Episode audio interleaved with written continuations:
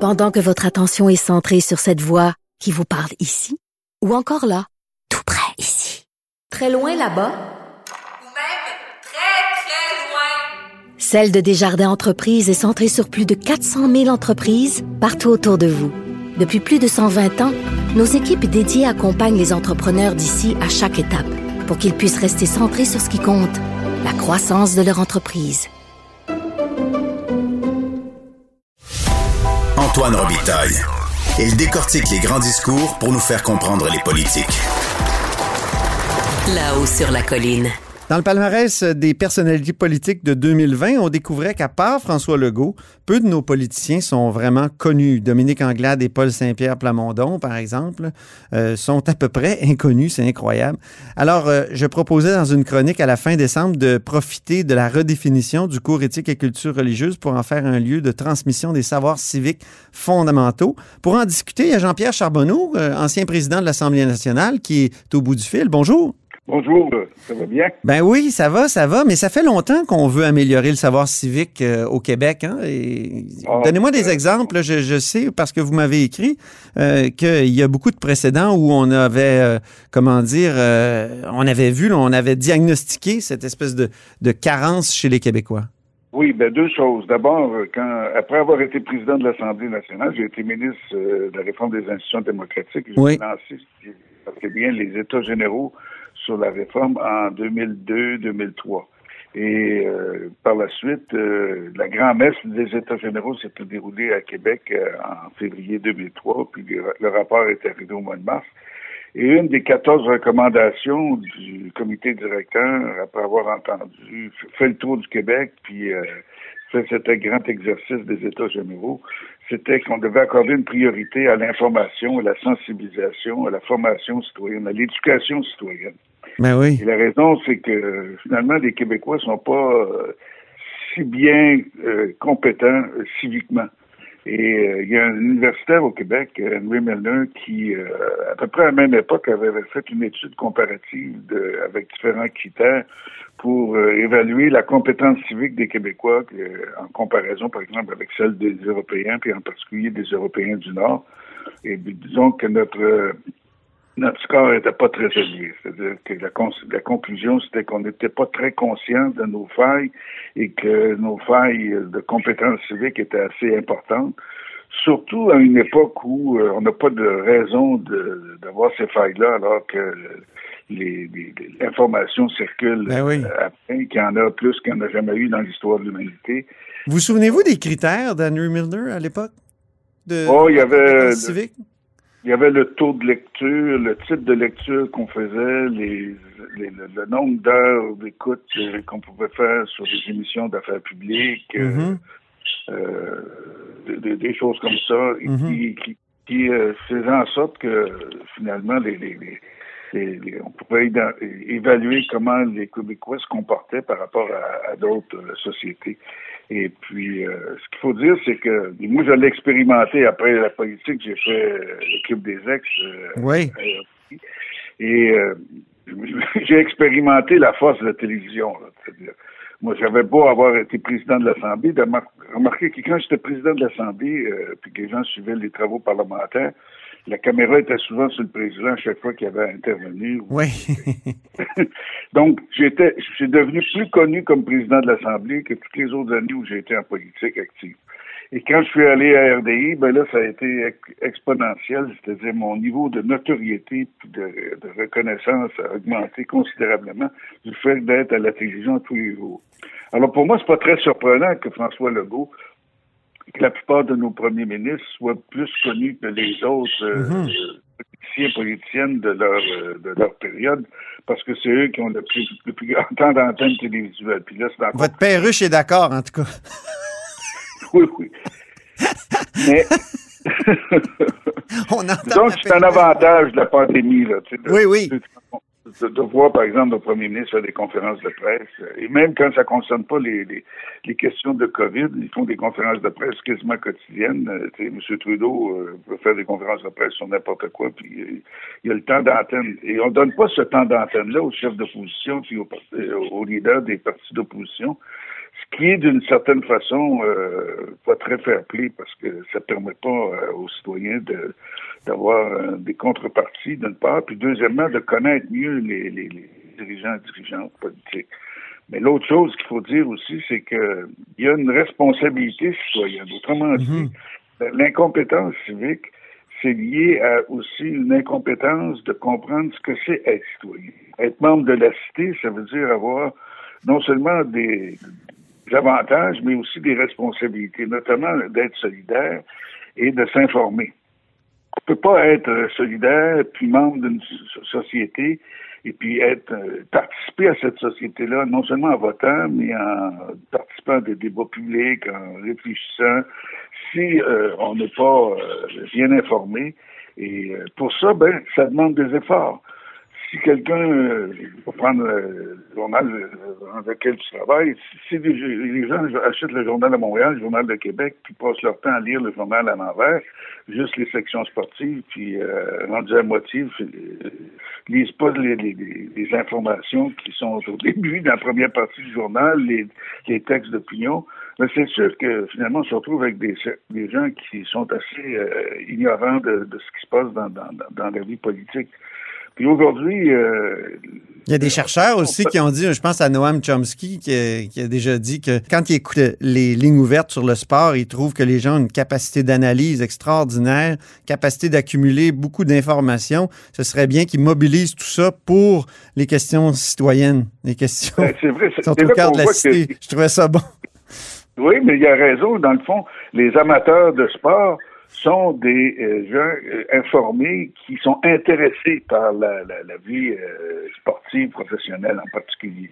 Bon, ben c'est la même chose, c'est-à-dire que si on, se désintéresse de la vie et de, de, la société, du fonctionnement, pardon, de notre société, des acteurs principaux de notre société, de la même façon que si les amateurs de sport se désintéressaient des, des bons joueurs puis des bonnes joueuses, alors, euh, maintenant, il n'y aurait pas beaucoup d'intérêt. Mhm. Est-ce qu'il y a eu des âges d'or, Jean-Pierre, euh, au Québec, euh, où on était beaucoup plus politique? évidemment, moi, je pense aux années 60, 70. je pense à la vie des partis, par exemple. La vie des partis était très, très intense. Là. On m'a déjà expliqué. culturellement, que dans chaque comté, il y avait à chaque semaine des, des réunions, de, de, mettons, du Parti québécois, même du Parti libéral. Euh, on discutait de, de, la chose publique beaucoup plus intensément, alors que maintenant, les partis politiques, surtout en période de pandémie, là, ça existe presque plus. Là, je veux dire, c'est... Oui, mais moi, j'ai remarqué euh, que partisane, quand il y a des grands débats, quand il y a des, quand il y a des grands enjeux, par exemple, la question nationale, et en particulier quand il y a eu les deux référendums, Là, le niveau, on a vu le taux de participation au référendum de 95, c'était quoi, 94 ouais. un extraordinaire, même euh, sur le sur la si on compare à travers la planète, euh, c'est un taux de, participation euh, presque record dans une société où les, le droit de vote n'est pas une obligation. Là. Alors, vous pouvez ne pas voter, mais les gens sont allés voter, se sont intéressés. Pourquoi? Parce que ça les prenait au trip, puis parce que, quelque part, ils se sentaient interpellés. Donc, il faut se sentir interpellé. C'est pour ça qu'il y a une responsabilité aussi des pouvoirs publics à faire en sorte que non seulement l'information soit accessible, mais que on puisse euh, permettre euh, aux citoyens d'acquérir meilleure, de meilleurs réflexes. Euh, il faut que les gens deviennent des amateurs de politique comme beaucoup sont des amateurs de sport. Ah oui. Et, dans ce sens-là. Pourtant, on dit souvent que la politique est le sport national des Québécois. Est-ce que c'est encore vrai? Je suis pas sûr que c'est vrai. Puis je pense que ça l'a été à certains moments donnés euh, dramatique de notre histoire ou intense de notre histoire. Mais c'est sûr que euh, c'est plus difficile de garder un état de motivation sur la chose politique de façon constante. Bon, les amateurs de sport, euh, on dirait qu'ils ont quelque chose que les autres n'ont pas, c'est-à-dire ils sont euh, leur niveau d'intérêt et de, passion reste assez élevé constamment.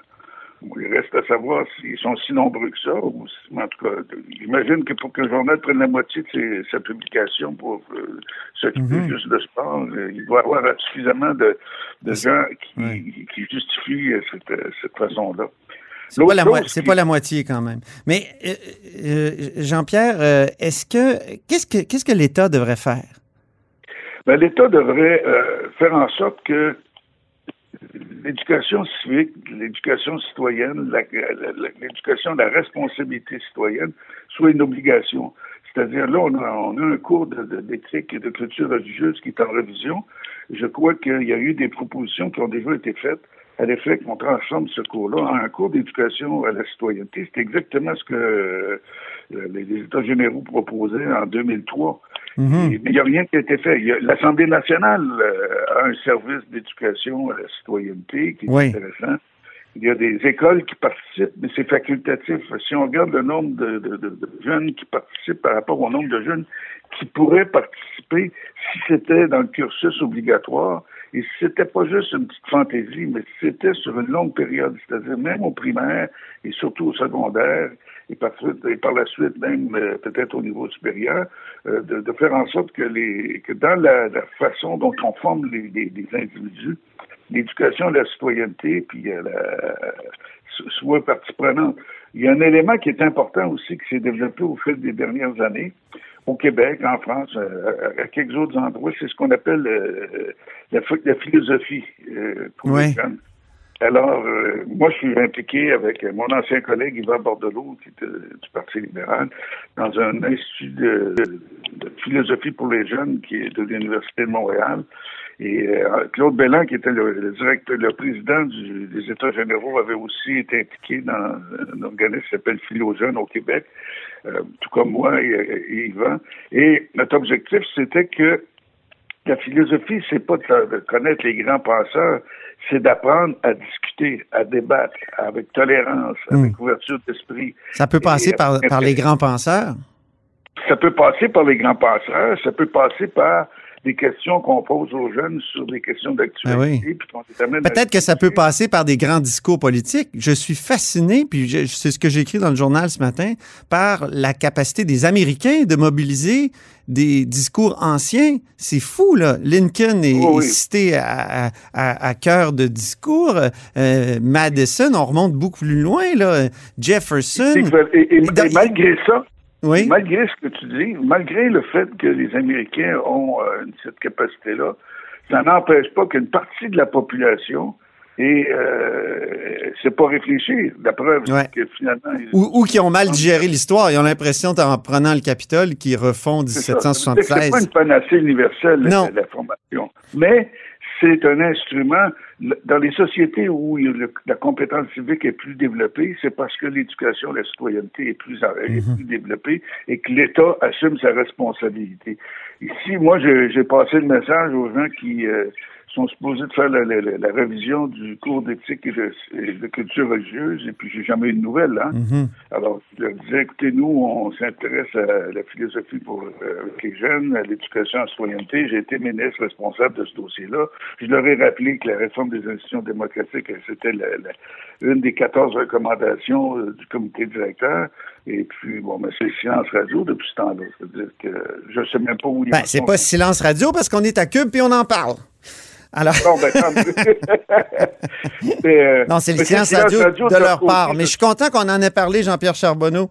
C'est, euh, c'était bien agréable, bien intéressant. Puis euh, c'est un bon rappel parce qu'en 2022, il va y avoir un nouveau cours éthique et culture religieuse. Puis espérons qu'il va comprendre beaucoup plus de, de dimensions là, de civique et politique.